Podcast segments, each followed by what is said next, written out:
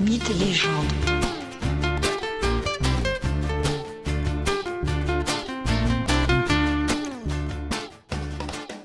Bonjour à tous et bienvenue dans ce nouvel épisode de Mythes et légendes.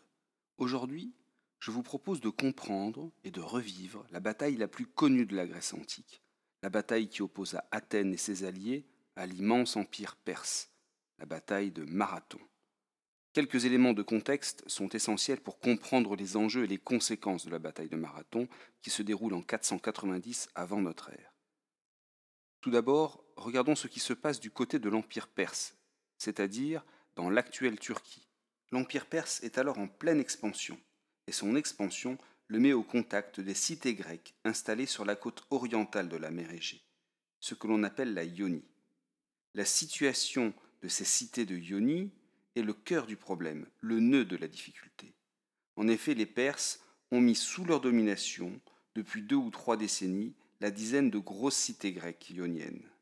Il se trouve que Darius Ier, l'empereur perse, souhaite pousser son influence au-delà de la Ionie jusqu'aux abords de la mer Noire.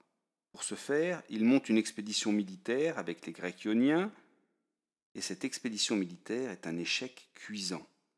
L'Empire perse montre à ses alliés grecs qu'il n'est peut-être pas aussi invulnérable qu'il le prétend. Bientôt, les relations entre les cités grecques ioniennes soumises et l'Empire perse deviennent tellement mauvaises qu'une révolte éclate. Nous sommes en 499 avant notre ère, les cités de Millé, de Phocée ou encore de Naxos entrent en révolte et rejettent la souveraineté de Darius. L'idée de se libérer du joug perse met en mouvement les Grecs d'Ionie.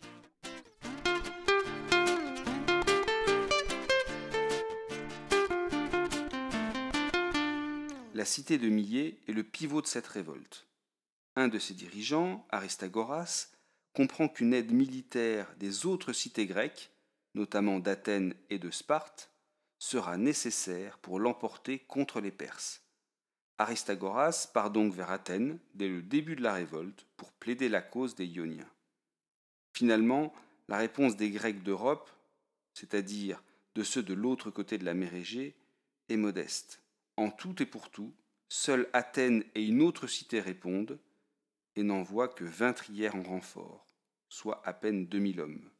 Oui, le monde grec n'est pas uni, oui, les cités ioniennes semblent bien lointaines. La politique intérieure de chaque cité prend le pas sur les considérations à plus grande échelle. Il faut aux Perses six années pour mater la révolte ionienne. Mais désormais, Darius veut étendre sa vengeance jusqu'au soutien des révoltés, c'est-à-dire que sa colère doit frapper Athènes, puisque Athènes a soutenu Millé. Un autre élément de contexte important à regarder de près est en effet la vie politique athénienne. Tout d'abord, la cité a connu dans les années 561-510 avant notre ère une tyrannie. Cette tyrannie était aux mains des Pisistratides, c'est-à-dire d'abord du père Pisistrate, puis à sa mort, ses deux fils lui succèdent, Hippias et Hipparque. Et si cet épisode est important, c'est que Hippias est chassé d'Athènes en 510 avant notre ère, mais il revient dans les bateaux perses en 490 pour faire battre la démocratie athénienne et, si possible, pour revenir au pouvoir. Malheureusement pour lui, Hippias meurt très peu de temps après la bataille de Marathon, et ses conseils aux Perses l'ont en fait précipité vers sa propre fin.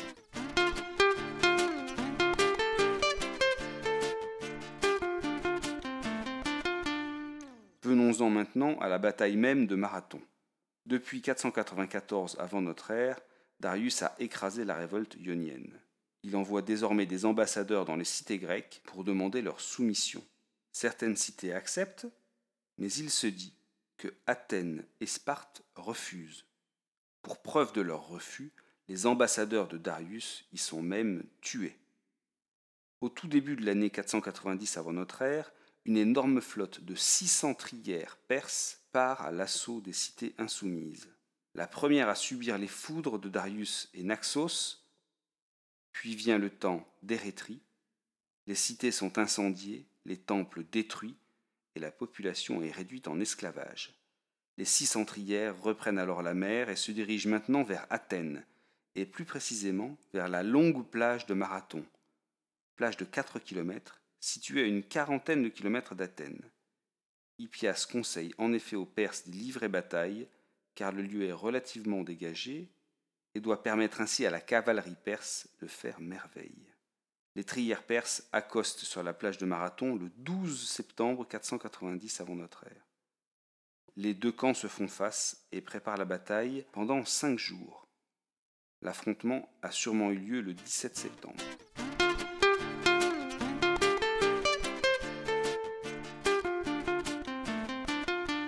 Afin de rentrer maintenant dans le détail de la bataille, voyons quelles sont les forces en présence. Côté perse, on peut compter 25 000 fantassins et sûrement 1000 cavaliers. Il est à noter que l'armement des fantassins perses est médiocre. Un exemple, les boucliers sont en osier. De plus, les fantassins perses sont issus de formations différentes et n'ont pas une grande habitude de travailler ensemble, n'ont pas une grande coordination. Côté grec, on compte 9000 Athéniens et 1000 Platéens. L'armement grec est celui des hoplites. Chaque soldat a un large bouclier métallique, une épée et une longue pique.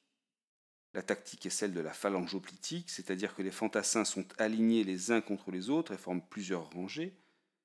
Le bouclier de chaque hoplite, c'est-à-dire de chaque soldat, protège la moitié gauche du fantassin et la moitié droite du voisin.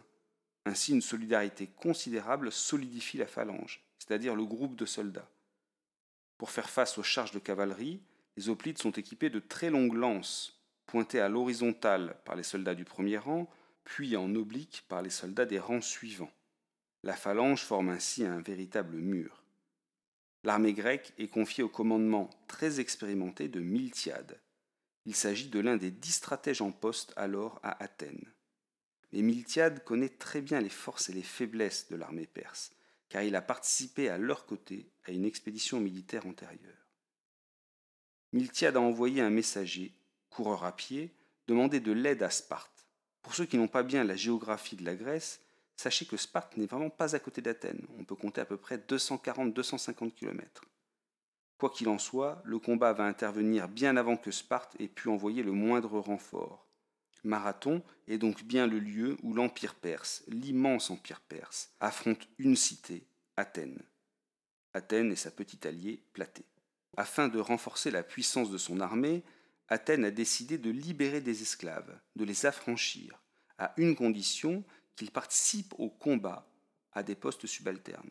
Ils pouvaient notamment être équipés de frondes et protéger par exemple le flanc des phalanges hoplitiques mais en réalité nous ne connaissons que très superficiellement le rôle des esclaves affranchis dans cette bataille, et pour la bonne raison que, à l'époque, le travail ou le sacrifice d'un esclave a très peu de valeur.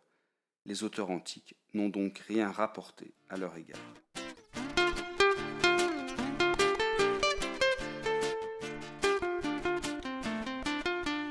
Voyons maintenant comment se déroule la bataille de Marathon. Le combat est déclenché le cinquième jour les troupes grecques sont à 1500 mètres, soit 8 stades, des troupes perses. Ce sont bien les Grecs, sous les ordres de Miltiade, qui donnent l'assaut. Pourquoi est-ce que les Grecs, qui attendent les renforts spartiates, donnent-ils l'assaut? On ne sait pas bien. Sûrement parce que les Perses ont réembarqué une partie de leur cavalerie. Les soldats grecs avancent d'un pas rapide vers les Perses. Ces derniers possèdent de nombreux archers. Les flèches des Perses portent à 150 ou 200 mètres. Aussi, arrivés à cette distance-là, les phalanges grecques se mettent à courir en hurlant. Les archers perses font en fait très peu de morts, car les Grecs possèdent de bonnes armures.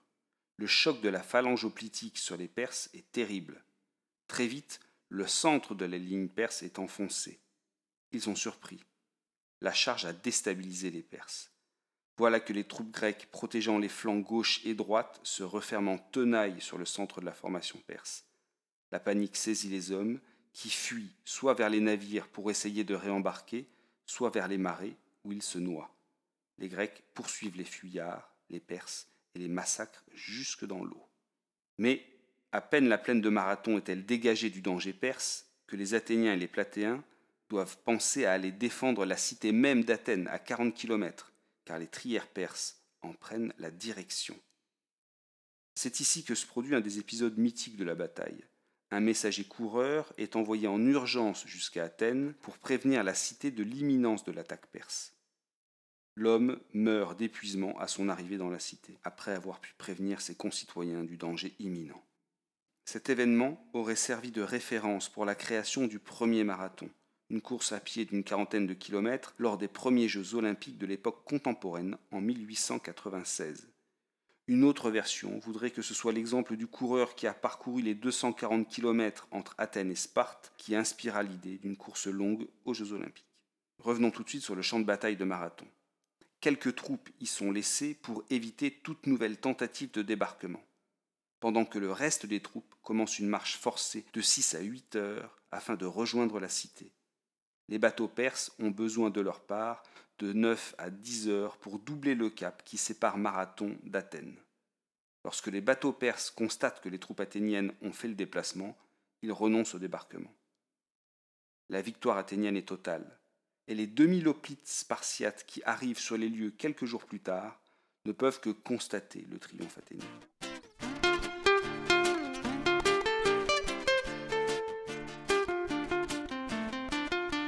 Quel bilan peut-on faire de la bataille de Marathon? Tout d'abord au plan humain, la bataille fit 192 morts athéniens et une dizaine de platéens. Et d'après les auteurs anciens, on compte 6500 Perses retrouvés morts dans la plaine de Marathon. Ce chiffre est sûrement exagéré, mais pas de manière importante. Les conséquences au plan politique sont considérables. Athènes se positionne en championne du monde grec face aux Perses, le modèle politique grec et particulièrement le modèle démocratique athénien est ici mis en valeur face à la monarchie perse. Cette victoire sert de point d'appui à une politique expansionniste d'Athènes en mer Égée. La bataille de Marathon n'est en réalité que la première grande bataille des guerres médiques, ces guerres qui opposèrent les cités grecques